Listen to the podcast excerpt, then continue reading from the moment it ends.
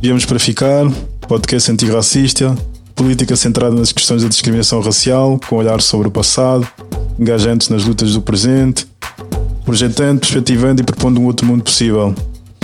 Quinto episódio, hoje vamos estar à conversa com Jorge Falcato, arquiteto de formação, reformado, militante da, da causa das pessoas com deficiência uh, e neste momento é presidente do Centro Vida Independente.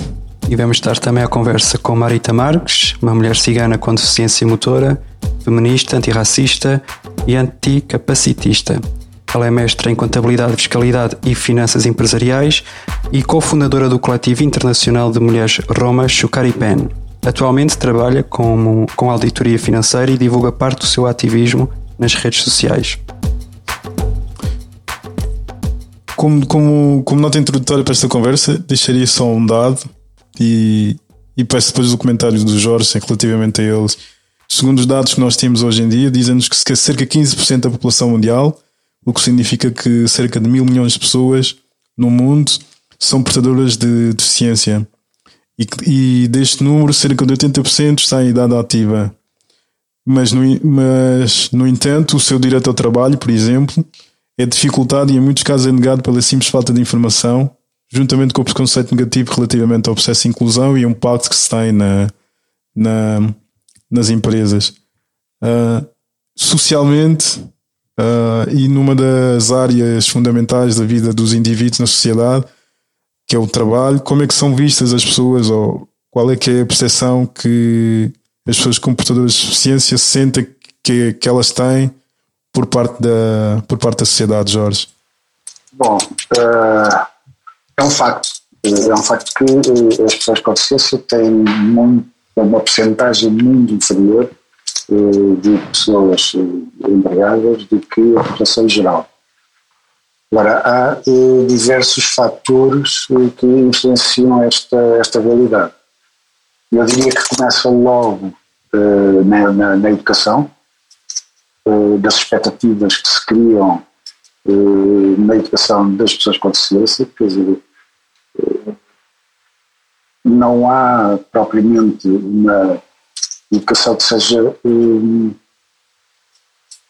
orientada para que essa pessoa depois seja autónoma, que seja participativa em termos de trabalho.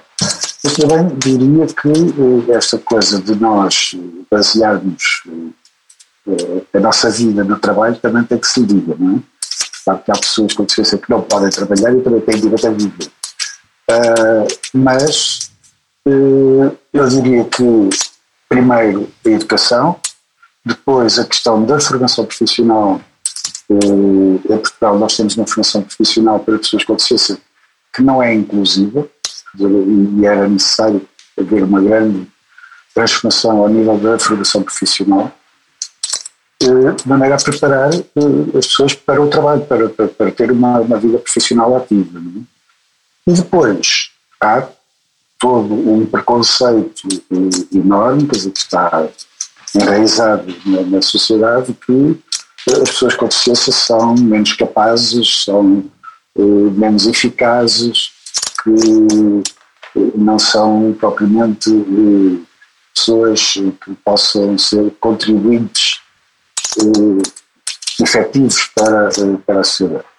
E isso, claro que é logo também uma grande, uma grande, um grande obstáculo à, à empregabilidade.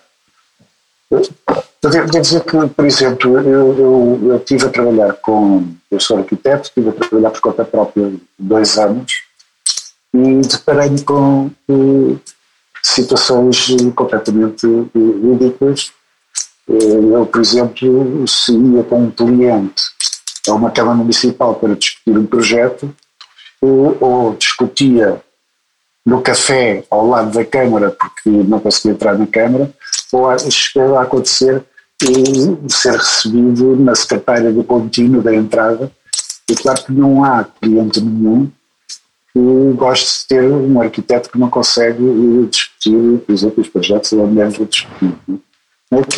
Há barreiras à empregabilidade que são enormes, desde o tal preconceito às barreiras arquitetónicas, uh, aos transportes. Quer dizer, eu, para trabalhar eu tenho que conseguir chegar ao emprego. Quer dizer, de maneira que há um conjunto lá, de, barreiras ambientais, uh, atitudinais e também, como eu disse, da formação de base das pessoas com deficiência que dificultam essa empregabilidade. Neste momento nós temos uma lei de cotas, eh, quer no setor público, quer no setor privado, e eh, se está a fazer muito para, por exemplo, divulgar junto às empresas que estão obrigados, neste momento, a contratar pessoas com deficiência. E é necessária fiscalização, é necessária intervenção no sentido de motivar eh, para, para a contratação e para o cumprimento da própria ordem. E o conceito de vida independente, que modo de vida é que este conceito reivindica para as pessoas portadoras de deficiência? Já agora, desculpa lá, eu não posso deixar de dizer que não gosto nada de portadoras de deficiência, porque eu não consigo desligar de deficiência e deixá-la em casa. Certo, certo, certo.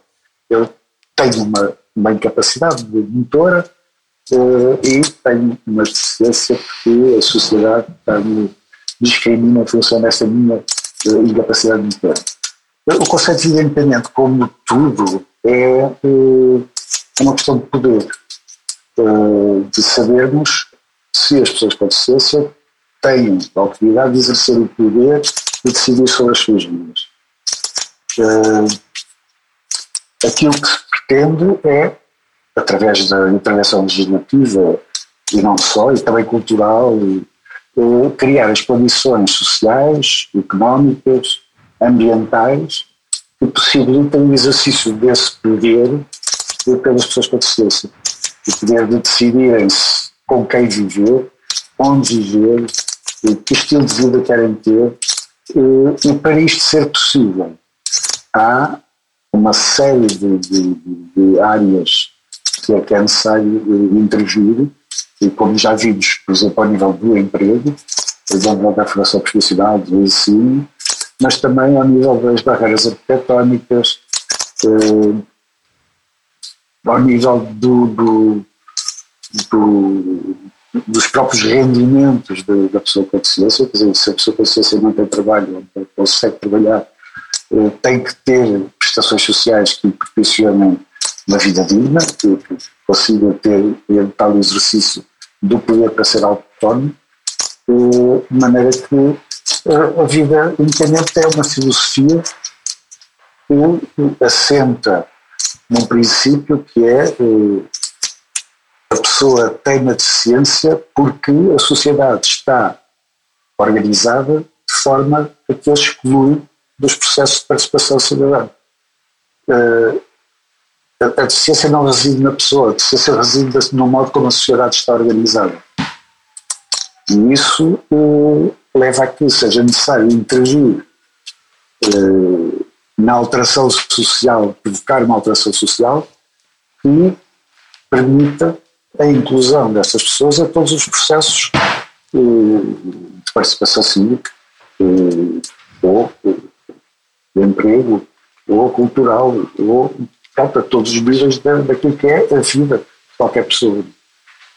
Marita, aproveitando então aqui a, esta boleia da, da conversa com o Jorge, eh, Gostaria, já que tens feito esse trabalho também no, no, no na, como tu, na tua militância contra o, o, capacitismo, se nos pudesses então introduzir um, a, este, a este conceito e a esta prática e, e depois falamos sobre o teu, o teu trabalho de militância. Então, o capacitismo é o preconceito que faz as pessoas com deficiência. Uh, isto prioriza o corpo ideal em função dos estereótipos de beleza pode manifestar-se, pode, aliás, manifesta-se essencialmente eh, de nove formas, pelo menos eu considero. Há quem considere mais, outros menos. Para mim existem nove eh, conceitos, que são a infantilização, quando trata a pessoa com deficiência como se fosse uma criança, sente que é adulta, não é? Quando é adulta, que é o caso de quando se deslocam a quem a acompanha para falar ou perguntar alguma coisa sobre a mesma pessoa, ou quando vêm com uh, a menina precisa disto, o menino precisa daquilo, como se fosse uh, um eterno bebê. Temos a questão da ausência de representatividade. Não existem pessoas com deficiência um, nos espaços que devem estar.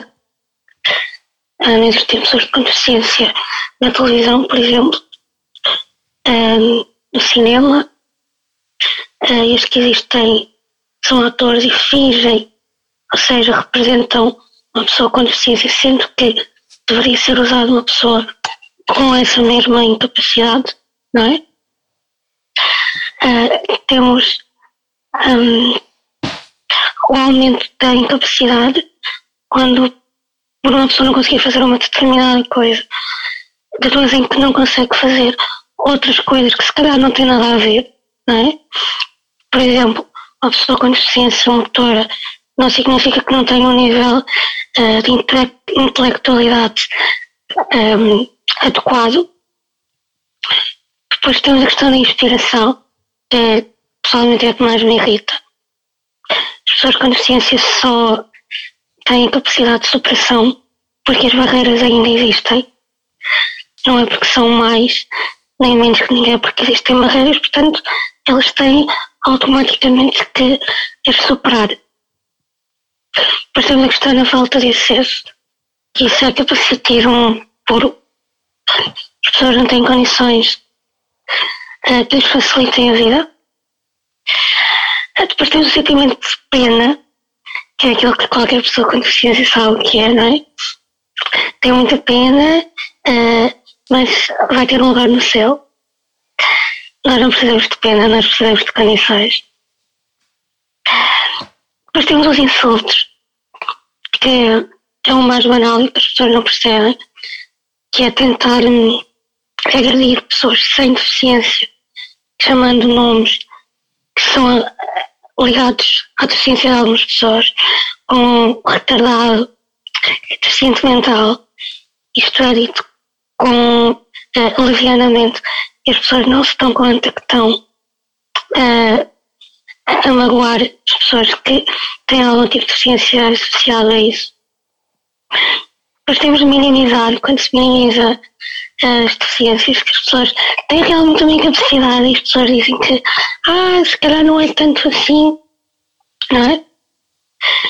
E depois, por último, temos o minimizar a deficiência, ou, do, do, perdão, temos a duvidar da deficiência, que é, existem deficiências que não são visíveis, uh, como por exemplo as cognitivas, e na maioria das vezes são, são quase que ignoradas, porque deduzem que como não se vê, como não é motora, como não é física, como não é visível, a pessoa não necessita de adaptação nenhuma, não precisa de ajuda, não precisa de acessibilidade para coisa nenhuma. Ou seja, ela, como ela consegue, aquela questão é como ela supera, então pronto, vamos continuar a deixar ela a, ter que enfrentar as dificuldades que tem e não se faz nada. Não, nesta, nesta última questão, o problema é mesmo que existem deficiências que a olho nu não se vê, porque a deficiência não é só física, não é? é. Temos a deficiência auditiva, a deficiência visual e a deficiência cognitiva. E existem pessoas com deficiência cognitiva que precisam de algumas adaptações, algum tipo de acessibilidade, um, de algum tipo de assistência que não é facultado porque a deficiência não está visível.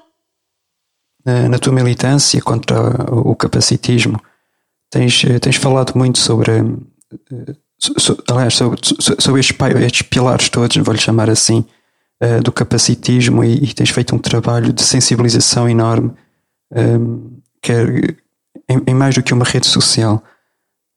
Como é que tu. Te, uh, de onde é que partiu esta tua ação militante? Foi algo que veio, tem um histórico ou foi algo que foste criando pelo, pelo teu caminho? Qual é a história do, da, tua, da tua militância? Um, a história foi basicamente porque eu, enquanto mulher mulher cigana, comecei a ver nas redes sociais que haviam pessoas que lutavam contra o racismo e que eu desconhecia, não era um mundo que eu estivesse um, muito presente, porque eu sofro desde, além da discriminação uh, do capaciteiro, eu sofro de colorismo, é? que é uh, isto de que uh, Milani pode explicar melhor que eu, as pessoas quando ouvem o estereotipo de cigana morena uh, e os estereotipos que, que associam à população, à população cigana, pessoas em que não é cigana, eu sofro, sofro disto sempre, sofri desde de criança.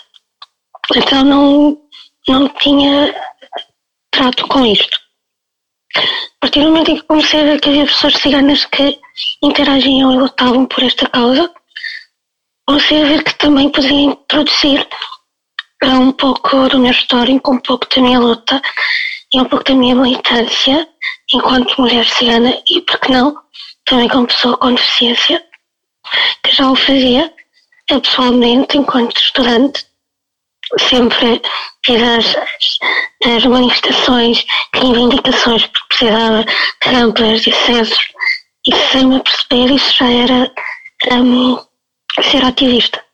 Portanto, depois as redes sociais apareceram há relativamente pouco tempo. Perguntava, eu perguntava ao Jorge de que, de que modo é que o Centro de Vida Independente procura garantir ou efetivar na vida das pessoas a quem que são associadas e que, e que, e que presta apoio, de que modo é que a, a associação uh, ajuda a efetivar o conceito de vida independente, os pressupostos para que as pessoas com deficiência tenham poder para poder uh, viver uh, de forma autónoma e de forma, de forma digna. Bom, o, o Centro de Vida Independente surgiu do movimento de ativistas que dos anos de 2012, a partir de 2012, que foi o movimento dos deficientes indignados. Uh, e nessa altura nós batalhamos, definimos que seria o nosso ponto lado de, da ação principal seria uh, introduzir em Portugal o conceito da filosofia de vida como já cá expliquei, que no fundo não é mais do que as pessoas com deficiência terem o poder de decidir a sua vida. e, e, a certa altura nós houve um início de uma greve de fome em frente ao Parlamento que e aí entramos em negociações com o governo da altura, o governo Passos Coelho, para, para, para que se fizesse uma lei de desligamento. Uh, essa, nessa reunião ficou assente que iríamos começar, isto foi em 2013, em outubro, ou coisa assim, e que em, janeiro, fevereiro de 2014 iríamos começar a, a regir essa lei de independência. Uh, isso foi um acordo firmado, uh, mas que não foi cumprido pelo governo, como é hábito. Uh, e na sequência dessa luta conseguimos que a Câmara Municipal de Lisboa financiasse um projeto piloto de assistência pessoal. A assistência pessoal é o quê? É uma das ferramentas indispensáveis para a vida independente, que é a pessoa com deficiência ter alguém que, eh, eh, no fundo, faz as tarefas que ele não consegue fazer sozinho.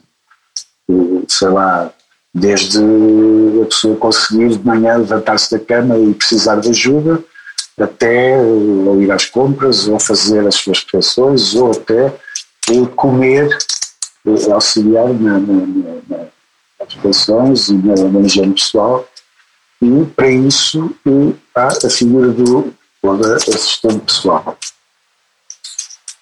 Eh, esse projeto piloto eh, iniciou-se em 2015, penso eu, durou até 2018, e foi a maneira de demonstrar, era, a nossa intenção foi, era demonstrar que era possível e que isso traria uma enorme eh, aumento de, de, da qualidade de vida das pessoas a quem fosse prestada a tal assistência pessoal. Mais tarde, eh, com a queda do, do, do, do governo Passos Coelho, eh, foi possível inscrever no Orçamento de Estado a necessidade de fazer os projetos piloto e neste momento estão em execução projetos piloto, 30 e tal projetos piloto eh, a nível nacional e o Centro de Desenvolvimento candidatou-se à gestão desses projetos piloto e, está a gerir neste momento quatro projetos piloto. Um que Alba Porto e Vila Real, outro na zona de de outro em Lisboa e outro em Algarve. Opa, nestes projetos piloto há uma série de questões que nós não concordamos com o modelo que foi encontrado eh, para, para, no fundo, para conceber estes projetos piloto. Logo à partida não concordamos, ou não concordamos que eh, fosse obrigatório ser uma IPSS a gerir eh, esses projetos. Nós, de Desenvolvimento, éramos uma associação e tivemos que nos transformar em IPSS, ter um estatuto de IPSS para poder gerir os projetos privados. Eh, e, eh, e não concordamos porquê? Porque há uma cultura enraizada nas IPSS que é uma cultura institucionalizadora eh, e que é completamente oposta àquilo que, é, são os princípios da vida independente. Políticas institucionalizadoras, a pessoa vai para um lado e não tem poder de escolha nenhum sobre a vida que quer fazer. Quer dizer, eu costumo dizer que eh, nos lares até eh, muitas vezes nem escolher o programa de televisão que queres ter, tem a oportunidade. De maneira que, logo à partida, nós não concordamos que fosse entregue às IPSS, e, e está-se a ver neste momento em muitos destes centros da PAD independente estão integrados estes projetos piloto, em que questões que são para nós eh, fundamentais, como por exemplo a pessoa com deficiência, é que escolhe o seu assistente pessoal, uh, a pessoa com deficiência é que define os horários em que quer ter assistência pessoal, a pessoa com deficiência é que define que trabalhos é que quer e como é que quer que sejam feitas as coisas, e nós assistimos a muitos sítios a que a pessoa não escolheu o seu pessoal, são-lhes impostos horários que não, não lhes dizem nada. Uh, de maneira que há, está a haver, em alguns sítios, uma perversão completa daquilo que é a filosofia do internet. E isso nós não podemos, de maneira nenhuma, concordar com esta apropriação do, da designação de vida por realidades que são completamente opostas à, vida. Para ter uma ideia, quer dizer, nós, neste momento, a, a nível nacional, a média de apoio que, que existe por cada destinatário de assistência pessoal não chega a 3 horas por dia. Para 3 horas por dia, para uma pessoa que está realmente dependente de outra, eh, dá para levantar dinheiro e deitar a noite. Isto não é, é vida independente. Não é de forma alguma vida independente. Um... Posso fazer uma, uma pergunta? Porque o Jorge falou sobre a, uh, o assistente pessoal ou assistente pessoal. Uh, só por, por, uma pergunta minha. Uh, estamos a falar de um profissional devidamente habilitado, certo? Não é qualquer pessoa que possa ser uma assistente pessoal ou, ou, ou estou enganado? Nós, nós, nós até defendemos que pode ser qualquer pessoa que a pessoa pode ser sem escolha. E defendemos que a formação até deveria ser dada pela pessoa com deficiência. A consciência sabe quais são as suas necessidades, uh, sabe o que é que precisa, uh, mas nos projetos piloto também isso não foi tido em conta. Há uma formação obrigatória de 50 horas, uh, nós tentamos que essa formação vá ao encontro das necessidades das pessoas, centramos muito nas questões dos direitos das pessoas com deficiência e, e as questões também éticas da relação com a pessoa com deficiência, de maneira que não haja uh, aquela tentação de que o assistente pessoal é assim uma espécie de um técnico de reabilitação. o, o assento pessoal o que faz é substituir-se às minhas pernas ou aos meus braços uh, e uh, o que tenho que fazer é uh, só isso. Quer dizer, isso, não é dizer o que é que eu devo fazer ou não devo fazer. Certo. Eu ia dizer, há, ia dizer há pouco porque em Portugal um, tanto as famílias, as pessoas com deficiência, até as próprias, algumas pessoas com, com, com, com deficiência, um, estão muito imbuídas ou estão imbuídas na cultura da, da assistência, da, do assistencialismo, digamos assim, que existe na, na cultura quando se toca a tratar e a olhar para, para este grupo de pessoas, até pela forma como as instituições estão, estão que, que tratam exclusivamente ou em grande parte de problemas dos, dos problemas que essas pessoas vivem, a maneira como está, como existe esta institucionalização do, da, do assistencialismo. E sem dúvida nenhuma, sem dúvida nenhuma que uh, o conceito de vida independente, a filosofia de vida independente entra em colisão com esta, com esta, com esta visão que se tem sobre a forma como devem ser tidas e tratadas essas, essas pessoas. Sim, nós, nós, nós em Portugal temos uma, uma política familista, uhum. que é o Estado demite das suas obrigações e delega nas famílias uh, todo o, o, o, trabalho, vá lá, de uh, assistir os seus familiares. Isto é perverso, é perverso por um lado porque isto significa um empobrecimento das famílias, porque o que acontece normalmente é que num casal a mulher deixa de trabalhar para tratar, tratar do filho com deficiência, para assistir a esse filho. Uh, por outro lado, uh, fizeste lembrar que a Marita há pouco falava de capacitismo, e depois há, por vezes, nas famílias, uma super proteção das pessoas com deficiência, o que leva a que essas pessoas depois não sejam educadas para a sua própria autonomia. É? Aquela questão da infantilização e a superproteção, o que provocam é que as pessoas com deficiência não são preparadas para viver autonomamente, para viver, para viver de acordo com a sua vontade.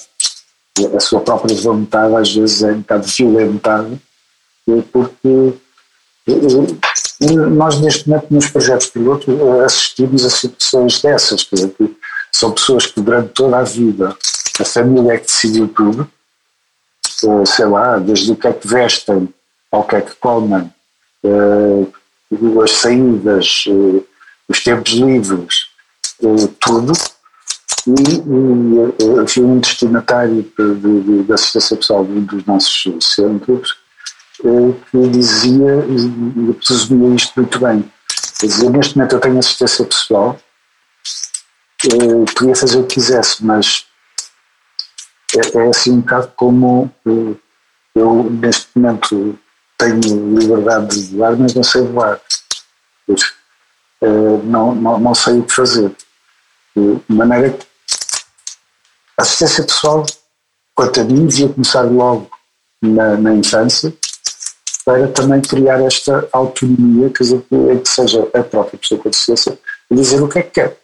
Eh, e as pessoas às vezes dizem, ah, então, mas depois podem fazer o que quiserem, podem não sei o quê, mas, e, e podem errar. As pessoas com deficiência têm o direito a errar também. Nós aprendemos também com os erros. E, e é, eh, às vezes, dizem, ah, então, eu depois não controlo o que o meu filho faz. Pois é assim que, que os filhos crescem. Os filhos crescem exatamente assim. Muitas vezes às escondidas dos pais. Não é? Sem dúvida.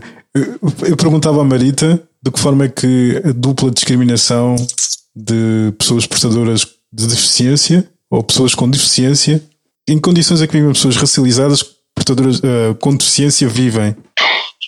quero só esclarecer uma coisa. A nomenclatura tem sido alterada ao longo dos anos e o Jorge pode falar isso melhor do que eu. Um, primeiramente eram pessoas deficientes as pessoas com necessidades específicas, até chegar à conclusão que necessidades específicas toda a gente tem. Uh, se calhar tu tens uma necessidade uh, de algo que eu não tenho, tu desejas comer algo que eu não, tenho, não quero, portanto tens uma necessidade e eu não tenho, ok? Depois veio exatamente isso, portadores com deficiência, mas tu portar algo significa que tu podes retirar essa coisa e deixá-la onde tu quiseres. Tu portas uma caixa de sapatos, tu portas contigo uns óculos, ok? Certo. Mas uma deficiência tu não podes tirá-la de ti. Portanto, isso do portador é algo que nós uh, já não é nos entristece, mexe com o nosso sistema nervoso, porque não, não é, é, errado. Tu não portas uma deficiência. Ela faz parte de ti e tu vais ter que conviver com ela. Seja para o resto da vida, não seja, tu convives. Portanto, a pessoa com deficiência. Primeiro vem a pessoa, depois a deficiência. O termo pessoas com deficiência evita-se usar porque há porque há um pensamento que é tem-se um pensamento que é pejorativo ou que é negativo, que é discriminatório usar isso, ou, ou referir-se a pessoa, referindo-se a pessoa com deficiência como se tivesse, como se ela fosse uma pessoa uh, inferior, incapaz relativamente às outras, quando na verdade apenas tem uma característica que as outras pessoas não têm, que deve que não lhe tira a mesma, a mesma dignidade e a mesma capacidade de contribuir uh, com o que pode de outra maneira. Desculpa lá, é que tem piada nós falamos sobre isto, porque no fundo uh, o que se pretende muitas vezes é utilizar eufemismos para retirar a carga negativa que tem a palavra deficiência. Uh, agora, isso para mim revela também um preconceito. Se, se ao dizer de, ao falar em deficiência, nós estamos a assumir que é uma coisa negativa, como a Marita há dizia, eu lembro do Parlamento, por exemplo, quando se quer insultar alguém diz que tem políticas paralíticas, exato, ou, exato. Ou, ou, não seja autista, é ou, ou, coisas do género, não é? É porquê? Porque o preconceito está lá, lá, quer dizer, que uma pessoa paralítica, entre aspas, eh, é uma pessoa que não é eficaz. E as políticas paralíticas são políticas para que são eficazes. Eh, se eu insulto uma pessoa chamando-lhe autista, é porque eu considero que os autistas são eh, pessoas que. Intelectualmente. De maneira que há toda esta necessidade de utilizar. Eu já vi pessoas a, a falar, uh, como é que era, pessoas portadoras de necessidades especiais, dizer, que é assim uma coisa esquisitíssima.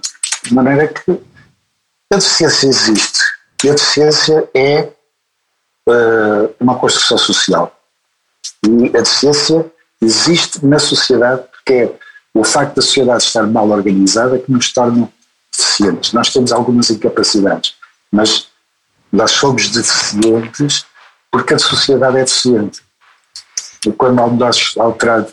Eu costumo dar este exemplo, fazer, eu, eu posso, se eu gosto de cinema e não consigo ver cinema, eu não tenho nenhuma deficiência eh, para ver cinema. A deficiência está no, nas escadas que, estão, que existem no cinema. As escadas é que são deficientes. Vivemos numa sociedade doente e numa sociedade deficiente. E isto acho que vale para, toda, para todo o espectro. Sim, sem dúvida nenhuma, sem dúvida nenhuma, porque até para pessoas como eu, que de alguma forma militam e têm alguma reflexão sobre um determinado tipo de discriminação na sociedade, devido a esta marginalização que sofrem este, este grupo específico de pessoas com, com deficiência, de haver até ignorância relativamente ao termo, ao termo correto para, para utilizar, acabando por uh, que é o que eu tenho, que é que eu estou a fazer aqui na conversa convosco, e, e ainda bem que sim, porque acabo por aprender, acabo por tomar consciência disso e ficar, uh, tornar-me crítico e saber de que forma referir-me sem qualquer tipo de eufemismos ou evitar qualquer tipo de de precaução para não ferir suscetibilidades a usar o termo, o termo deficiência.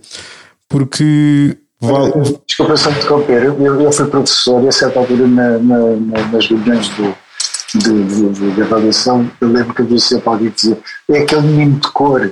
Exato, exatamente, sim, sim, sim, sim. São... É, é um bocadinho a mesma coisa, é, é um eufemismo Isto porque no caso específico que estamos a falar das pessoas com deficiência, um, há uma concepção que, de que de, ou, ou, tendemos a esquecer de que as variações no funcionamento físico, mental ou sensorial, sensorial sempre existiram e fazem parte da, da diversidade humana e que uh, o padrão ou a norma de pessoas que, que, que, não tenham qualquer tipo dessas, desse tipo de, de variação ou que não apresentam de uma forma explícita esse tipo de variação é, é, é, que deve ser a norma. E isto, é, isto não deixa de ser uma ilusão porque a diversidade humana é composta de, de, desse tipo de variações a vários níveis.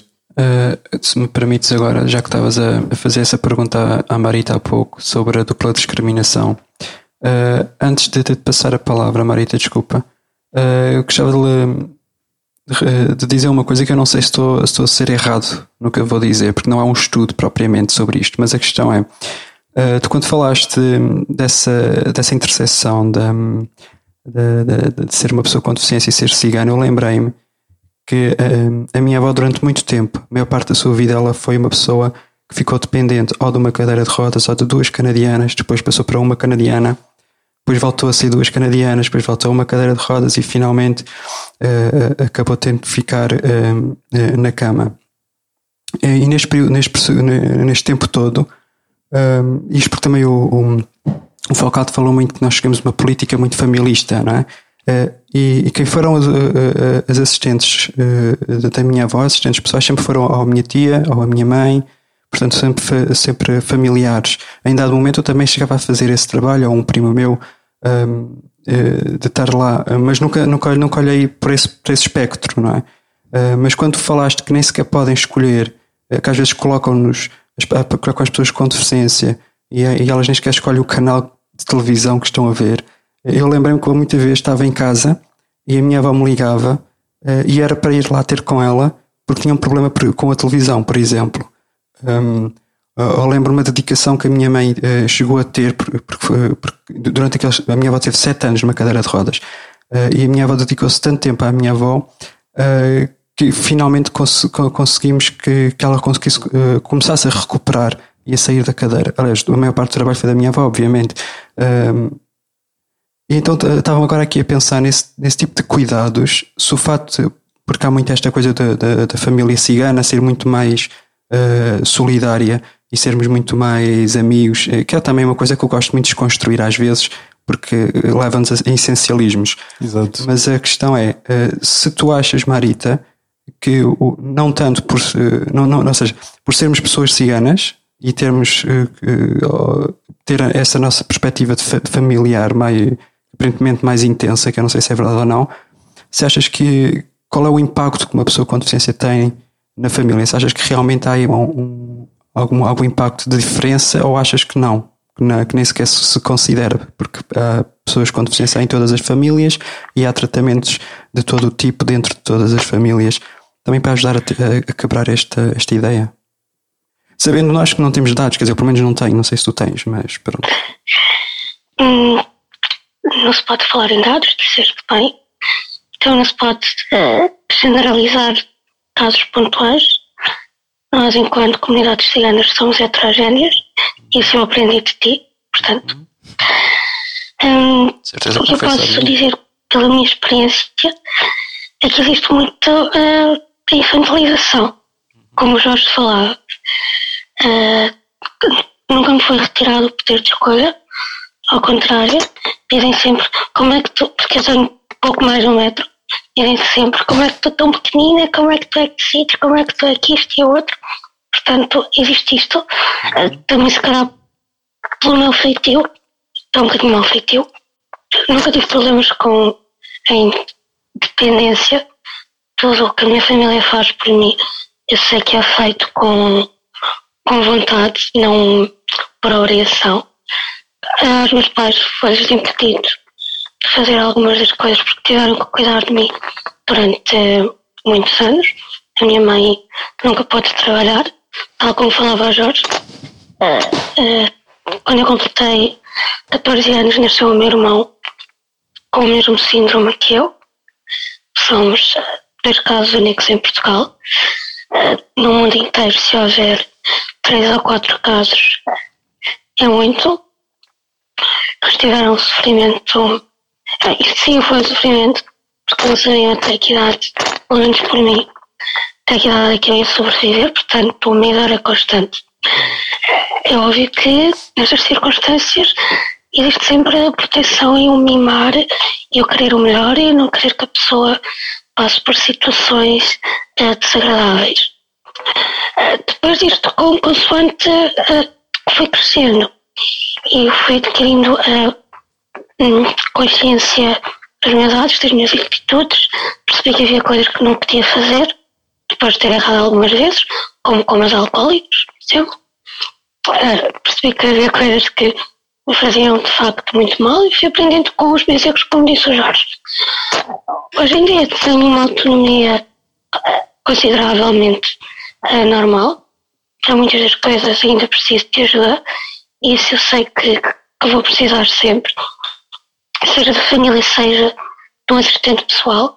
Um, mas quanto a essa questão de que uh, existe a família cigana por ter mais ou menos, eu acho que isso é um mito, porque conheço famílias não ciganas em que isto acontece mais ainda do que aconteceu na minha, portanto, uh, é mais uma vez o estereotipar que ciganos são aquilo que, que o mundo diz que são e na maioria das vezes hum, até já nem é assim. Um, e então, saindo deste, hum, desta ação mais pessoal, mais individual, e, e aproveitando então esta ação mais de organização, uh, como é que tu entras neste, neste projeto do Shukari Pen e porquê? E o que é que é? Ah, e o que é? Sim, convém que a gente apresente o projeto também. Pronto, então, o projeto é constituído por mulheres uh, ciganas, maioritariamente só espanholas. Nós já temos uma italiana, temos uma mexicana e um, vamos agora associar uma rapariga muito interessante que, da Guatemala. Ela é, pertence à civilização maia e é cigana. Portanto, isto visa um, essencialmente conhecer um pouco da cultura cigana em todos os países, de transparecer, de, seja, de exportar para fora, de quebrar estereotipos e de mostrar as qualidades das mulheres ciganas. Eu conheci o projeto, aliás, fundei o projeto junto com uma, com uma amiga minha espanhola.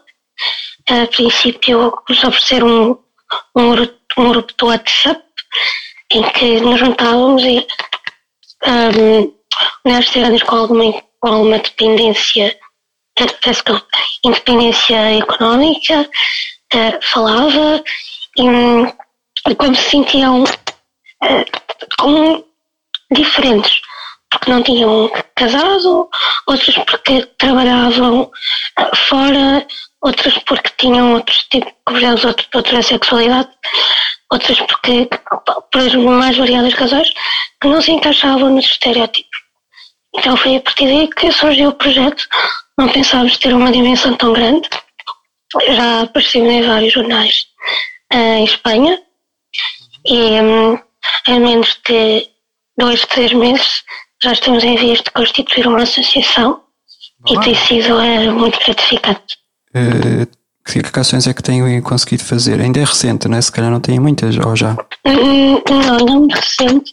Até agora as pessoas têm participado com. Eh, o interessante deste projeto é que nós levamos que pessoas ciganas, primeiro fizemos com mulheres e agora com homens, que tenham os seus pensamentos e que as pessoas uh, possam falar livremente sobre aquilo que querem e que a sociedade minoritária conheça o que vai no interior de cada pessoa cigana e que um, com isto possa quebrar o estereotipo de que cigano só quer cantar, dançar e, e roubar, que é o que, que, é o que pensam. E temos descoberto que ciganos preocupam-se com estudos, com trabalho, com cultura, com arte, com, com as mais variadas coisas. Jorge, neste momento qual é que é, quais é que são as, as grandes as reivindicações do, do movimento de pessoas com, com deficiência? São, são, são tantas. Há tanto ainda por fazer, não é? Há, há muito, muito, muito, muito por fazer. Quer dizer, uh, nós temos uma convenção sobre os direitos das pessoas com deficiência, elenca, no fundo, é uma convenção de direitos humanos, que elenca uma série de direitos que as pessoas com deficiência têm que não estão de, de forma nenhuma cumpridos. Não é? Eh, eu podia-te falar, sei lá, há uma questão que, que, que, é essencial, que é, por exemplo, a sobrevivência económica.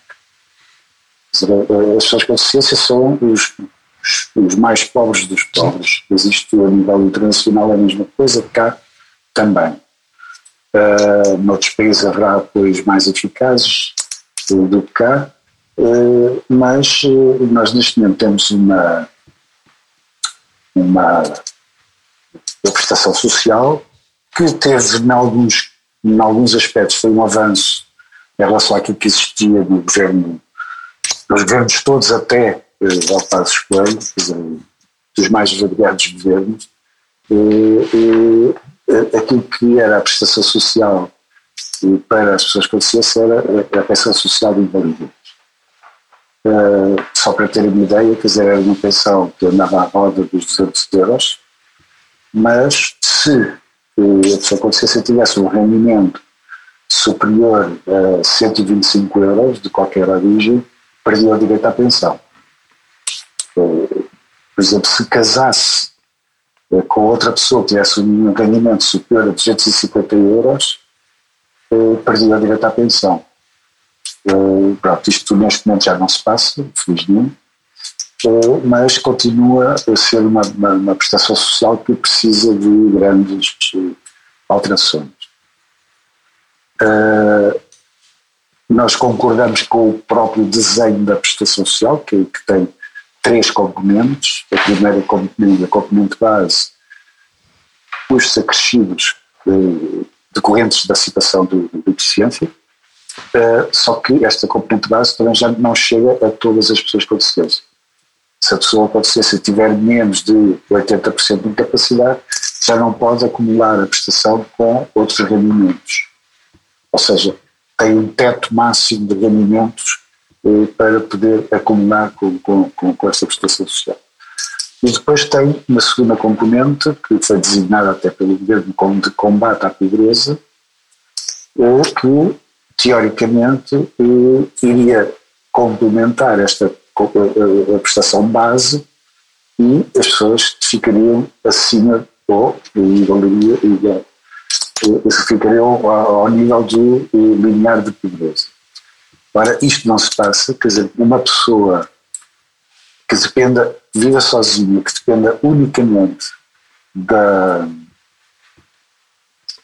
unicamente da, da, desta prestação social, ainda está 100 euros abaixo do de pobreza. E por outro lado, esta componente entra com o rendimento de toda a família. Quer dizer, uma prestação social que, é, que deveria ser dirigida à pessoa com deficiência, no fundo, abrange é uma prestação agregado. familiar. Uh, e o que acontece é que, uh, para a pessoa ter direito a este complemento, tem que ser uma família com rendimentos quase que miseráveis, quer dizer, com rendimentos que estão abaixo do ideal poderoso. De maneira que aqui há logo à partida, quer dizer, uma dificuldade enorme de as pessoas com deficiência poderem viver eh, autonomamente, não têm rendimentos eh, suficientes para isso. Nós achamos que a prestação base mais o complemento deveriam, pelo menos, ser iguais àquilo que, está eh, definido como salário mínimo nacional, eh, mas estão muito longe disso. Depois há outros problemas, quer dizer, uma pessoa que precisa de uma cadeira de rodas ou de um produto qualquer, pode estar um ano. Eu conheço uma pessoa que está há quatro anos à espera de uma cadeira de rodas. Uh, isto é, é, grave, quer dizer, porque quer dizer, uma pessoa se não tem rodas não anda, não faz nada, não fica de cama. Uh, e no caso das crianças, ainda mais grave é. estão em crescimento, as cadeiras de rodas são, têm que ser adaptadas ao, à, à, à, fisionomia daquela pessoa, quer dizer, quando a cadeira de rodas vem já, já não é adequada, quer dizer, já a pessoa pode, no fundo, entrar em, aqui com situações de, de acentuar de, de posições incorretas e tal. Depois, sei lá, na habitação, por exemplo. Na habitação, quer dizer, neste momento todas as habitações que são construídas de novo têm que ser acessíveis. Eu não garanto que todas sejam, mas pelo menos a lei assim o exige. Eh, o que acontece é que as pessoas com deficiência que têm rendimentos baixos eh, não conseguem chegar a, aos preços da habitação nova. E a habitação antiga é uma habitação que não é acessível. De maneira que uh, a procura de habitação por parte da pessoa com deficiência é, um, é assim uma dificuldade enorme porque não dá para uh, alugar o terceiro esquerdo de um prédio antigo e sem o valor. De maneira que também aí seria necessário haver uh, habitação de produção pública acessível, acessível não só do ponto de vista da acessibilidade física, mas também da acessibilidade económica, de maneira que pudessem ter enfim, acesso àquilo que, que, toda a gente deveria ter. Também não, não é verdade que toda a gente tem, mas eh, é um, um direito até constitucional, né? o direito à habitação. Uh, o que é que eu podia dizer mais de educações imediatas? É, eu peço desculpa por interromper. É, queria só apresentar que às vezes, com golpe de sorte, se encontramos uma habitação acessível, o problema depois é que muitas vezes temos é para chegar a essa, a essa casa os obstáculos que temos por aí afora, não é? Pelo menos eu falo enquanto pessoa é, com deficiência motora, que a casa até pode estar acessível, mas é, o resto da rua tem N escadas e rampas, e quando as pessoas querem construir rampas e não se lembram de, do grau que, que tem que ter, não é? Que são super íngremes. Ou seja, o problema também não é só da habitação, mas do, sim, que, sim. do que vem por aí, é? do, que, do claro. que a rodeia. Em Portugal, eu costumo dizer que, que, que o problema da acessibilidade é uma história de faz de conta. É, porque nós tivemos, tivemos uma lei em 1982, vão ver há, há quantos anos isto foi, há 40, 40 anos, tivemos uma lei que eh, previa eh, a acessibilidade de todos os edifícios construídos. Essa lei nunca chegou a entrar em vigor, que é uma coisa absurda. Ela tinha seis meses para entrar em vigor e depois de seis a seis meses era adiado mais seis meses. Ao fim de quatro anos foi revogada sem nunca ter entrado em vigor. Depois tivemos outra lei de acessibilidade em 97, em 1997, eh, que nos prometeu, quer dizer, isso está escrito na lei, que o prazo para a adaptação de todo o espaço público eram sete anos. Quer dizer que em 2004, em setembro de 2004, deveriam todas as cidades, todas as vilas estar acessíveis. Essa lei, essa lei incidia especialmente no espaço público e nos espaços de uso público, eh, edifícios públicos e tal. Quer dizer, todos os edifícios públicos e todo o espaço público em 2004 deveria ter estado acessível. Eh, não, não, não, não aconteceu. Uh, depois de 2004 a 2006 houve ali um período em que não houve lei praticamente, nem, nem foram aplicadas as coisas que estavam previstas, e em 2006 sai nova lei da acessibilidade que nos diz que em 2017 uh, eh, todo o espaço público devia estar uh, uh, adaptado. Mais uma vez, basta andar na rua se vê que a lei não foi cumprida. Portanto, que esse é um faz de conta, quer dizer, a lei está lá, já, já é a segunda lei que que esteve em vigor e não é cumprida. E não é cumprida por falta de vontade política e falta de financiamento. Uh, agora fala-se em alguns milhões para a acessibilidade, Mas quando vamos fazer as contas, dizer, mas no outro dia houve um programa de saúde ali que eram, já não lembro quantos milhões eram. Eu fui fazer as contas e aquilo dava para adaptar fazer uma parte ridícula do território. Uh, de maneira que não se impressionem quando virem que há milhões, alguns milhões para aplicar a seguridade. É bom que exista e finalmente há algum dinheiro que está canalizado para isso. Mas o que é um facto é que é completamente insuficiente. Completamente nós vimos que. E, e quando fazem é mal gerido. Nós assistimos várias vezes. Existe a acessibilidade, mas hum, imaginemos, isso, hum, vou explicar o exemplo que quiser de onde eu vivo. Eu consigo ter caminho para vir para casa, mas tenho que dar a volta dos quarteirões, não é? Mas... Portanto, isto não é acessibilidade. Ou seja, não é inclusão, é segregação, né? Acessibilidade não existe. Tal como aqueles exemplos em que, quer dizer, o edifício público é que tu tens que entrar pelas traseiras, não é?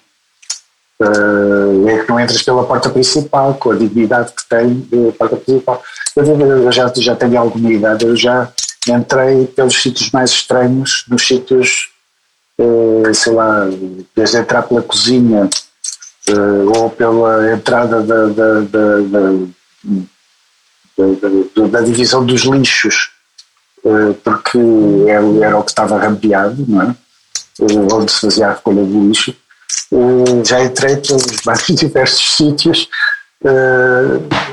com a falta de dignidade que isto implica, quer dizer, a acessibilidade, quer dizer, depois tem outra questão que é importante, quer dizer, é que a acessibilidade não pode ter uh, interrupções, é uma cadeia em que os elos todos têm que funcionar.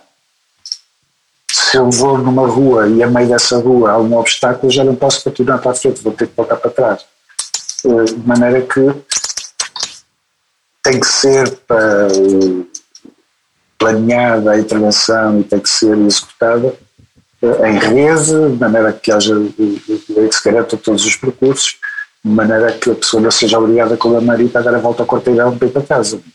Marita, e em termos, em termos de pessoas com, com doenças raras, também existe proteção a nível da saúde, a nível da, da segurança social e da, ou, ou da educação? Não sei se existe, se existe, eu não favoreço com isso. Até porque, pelo que eu percebi, tenho a incapacidade de 96%, portanto, já é alguma coisa, é?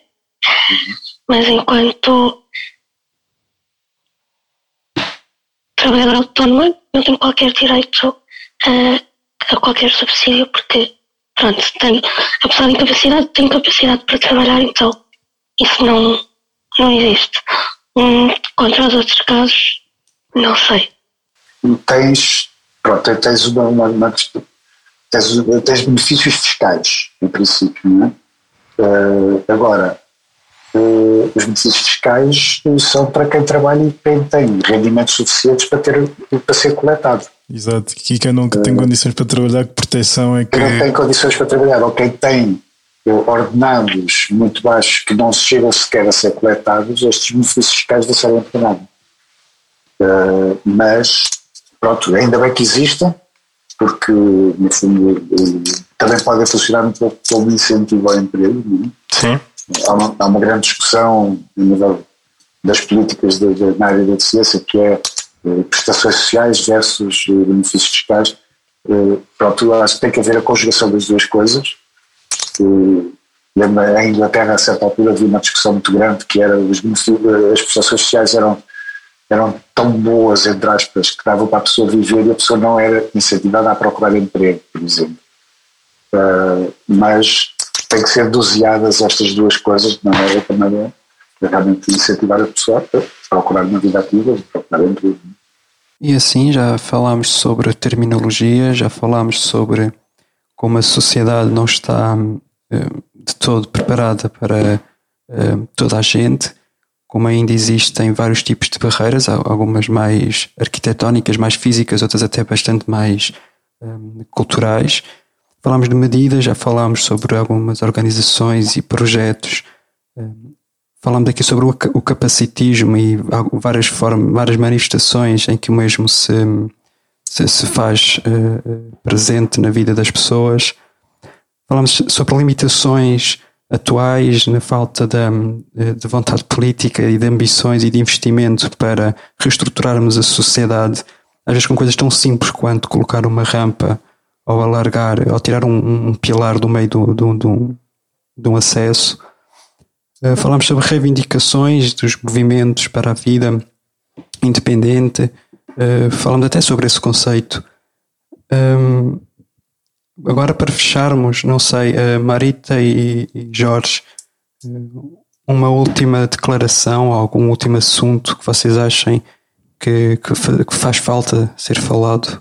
Aproveitando isso, eu perguntaria ou, ou pediria um comentário uh, sobre a questão da, dos movimentos de pessoas com, com deficiência e do, do movimento social tradicional, digamos assim, uh, da interseccionalidade que existe ou não, da, da capacidade do movimento tradicional de ter cada vez maior abertura para inserir nas suas reivindicações direitos uh, relacionadas com pessoas com deficiência, de que modo é que isso tem, que, que percepção é que tem, que acham que há cada vez maior uh, abertura, que os militantes, os ativistas dos vários movimentos que se compõem têm, vão tendo essa consciência e vão procurando a ver que, que o movimento social tradicional seja cada vez mais diverso e representativo não, o, o, o, movimento das pessoas com deficiência em Portugal é um movimento que é muito fraco.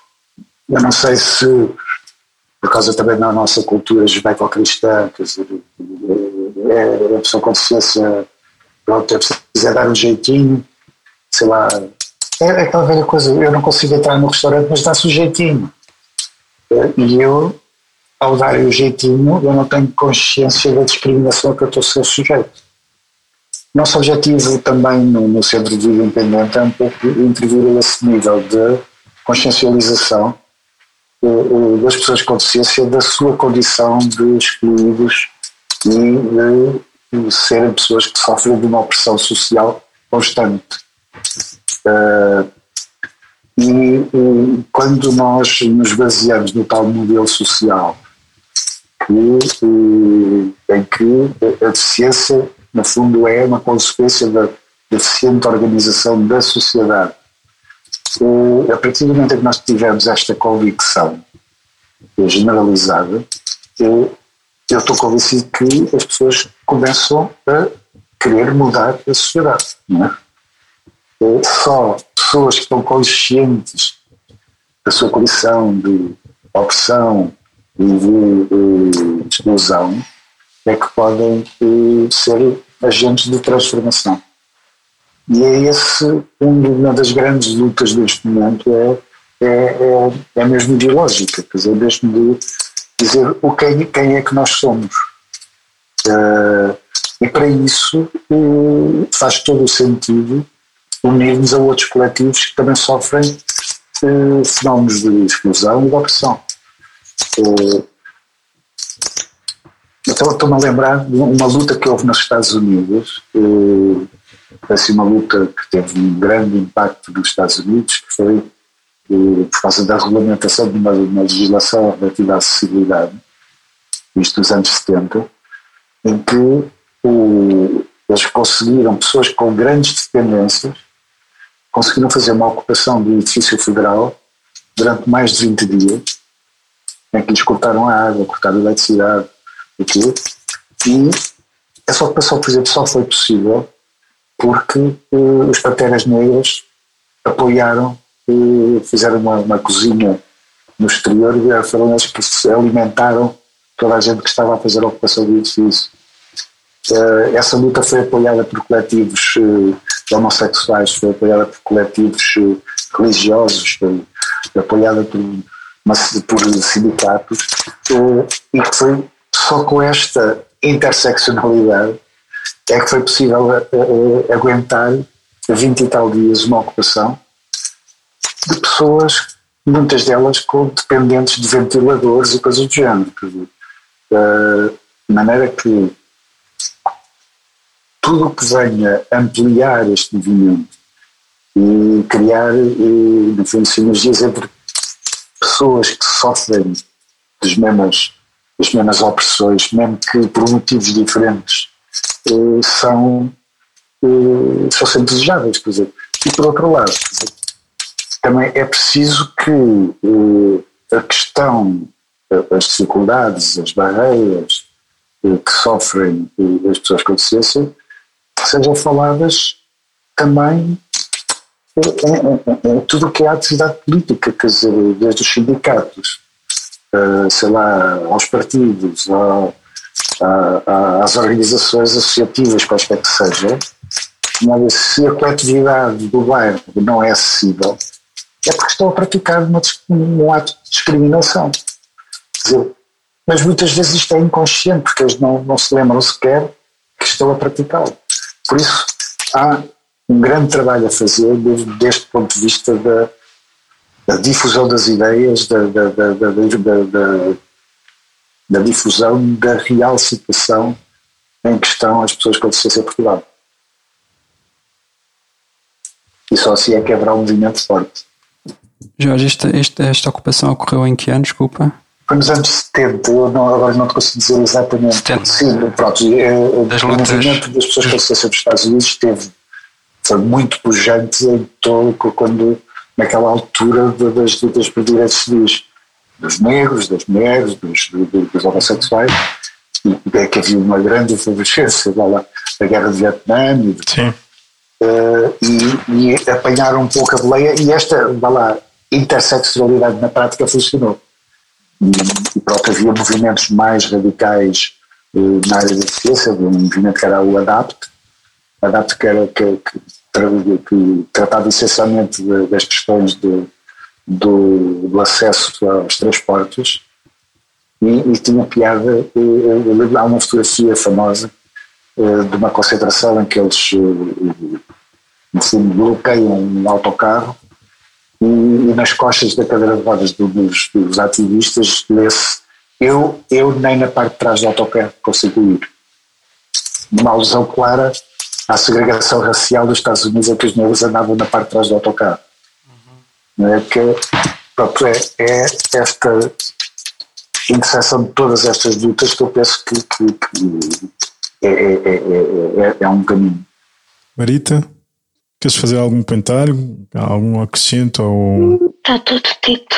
Olha, eu acho que a gente devia ter. Um, devia fazer mais um, um destes só para falar sobre estes movimentos, porque um, acho que nos faz falta ter estes exemplos uh, para, para seguir. Eu acho que uh, um, isto agora já vai ser off-topic, mas temos muita, uh, às vezes, acho falta de, de, de, uma ideia, de, de um exemplo de algo para fazermos hoje, quando já foi feito no passado tanta coisa. E faz-nos falta trazer estas, estas, estes atos, estes movimentos do passado e inspirar-nos e, e voltar a fazê-los. Desculpa, já agora, que estás a falar de exemplos do passado. Há outra luta dos Estados Unidos que foi super importante, isso já nos anos 80. Uhum. É, também, também uma legislação que, que tinha a ver com a civiliana, e não só, tinha a ver com, com uma legislação anti-discriminação, que estava por regulamentar também há uma série de tempo. E, tem piada a ver a articulação entre movimentos mais radicais depois outros movimentos mais institucionais de lobbying junto do Congresso, não sei o quê, mas uh, esse movimento mais radical o que fez foi uh, chegar às, às escadas do Capitólio, saíram todos das suas cadeiras de rodas, largaram as suas canadianas e rastejaram pelas escadas acima das escadas do Capitólio. Isto foi decisivo, foi uma imagem tão forte em termos da comunicação social. Foi decisivo para, para passar pouco tempo estava a ser aprovada a legislação. Mais um excelente oh. exemplo de combatividade. As pessoas têm que literalmente rastejar para chamar a atenção para uma cena que nem sequer devia lá estar desde o início, não é? E quando se pensa, é, há bocado quando o Jorge Facá estava a falar, eu, eu lembrei muito aquela imagem do, do Jorge na Assembleia da República em que estava no meio de uma escadaria. Um, e, e, e, nem fazia a mínima ideia. Que própria... Já nunca tinha entrado no Parlamento, portanto nem fazia a mínima ideia que ali tinha tanta escadaria. Uh, mas, que a própria Assembleia. Que a própria Assembleia. Que, que legisla. É, que legisla é um, é, Aliás, é, é, tão simbólico, não é? Porque é paradigmático, porque é dali que sai é, toda a estrutura de discriminação em todas as áreas. Exato. Lamento a senhora deputada do PST que odiou quando a gente lhe disse isso na cara, que é ali que nasce a discriminação. Uh, mas é verdade para se dizer, como diz o seu colega. Uh, mas é paradigmático, é, é, simbólico, não é? Então... É, essa história, a história da acessibilidade da Assembleia é, é, é, é impressionante, porque a tal lei de 97 foi aprovada na Assembleia por uh, unanimidade. Ah. Em 97. Quando, e, e, e, não fizeram nada. Epá, eu agora, quando, depois, quando fui para lá, descobri uma, uma resolução também aprovada por unanimidade, já para aí dos anos 80, não sei se era 82, 84, coisa assim, eh, que dizia que a Assembleia tinha que adaptar as suas instalações. Quando havia uma lei anterior, era aprovada na, na própria Assembleia. Quer dizer, isto é ridículo, quer dizer, ver um órgão como a Assembleia da República dizer ah, temos, que, temos que adaptar, quer dizer, no fundo é dizer temos que uh, uh, cumprir a lei que aprovamos aqui há uns anos. É tão ridículo quanto isto. Isso é que esta história toda da acessibilidade é, não faz de conta. É uma história de fadas e. Bem, resta agradecer-vos, saudar-vos pela, por esta conversa. Falamos tanto de assuntos que continuam na margem, continuam a ser marginalizados e que não têm a atenção devida por ignorância e por, e por, e por, por discriminação, sobretudo. Um, foi uma conversa boa, mas também é por falta de empatia, de olhar o outro e de compreender o outro. É? Sem dúvida, sem dúvida. Um, é estrutural isto. Foi uma conversa boa, eu aprendi, já espero a partir de agora não não nomear as pessoas com, com não, não reproduzir o eufemismo que, que não deixa de ser discriminatório relativamente às pessoas com deficiência. A conversa vale mais por isso. E, e pronto, obrigado Jorge, obrigado Marita. Obrigado pelo convite. E até breve. Até à próxima. Eu também me despeço e agradeço aos nossos convidados, ao nosso convidado e à nossa ilustríssima convidada. Foi, acho que é muito, foi, foi mesmo muito importante nós termos finalmente conseguido uh, ter esta conversa convosco. Uh, acho que foi extremamente importante falarmos tantos assuntos que aqui se falou. Uh, eu, eu gostaria de agradecer imenso ao Falcato uh, ter feito a ênfase do poder porque eu acho que no final é, é, sempre isto que nós falamos sobre quem é que tem poder e quem não tem poder. E realmente uh, é esta, uh, é, esta luta, estas reivindicações é tudo porque existe alguém que tem poder porque tirou poder às outras pessoas. Uh, obrigado Marita por teres feito aí algumas intervenções. Um, até, até tirei aqui algum, alguns apontamentos. Inclusive essa parte do, das manifestações do capacitismo.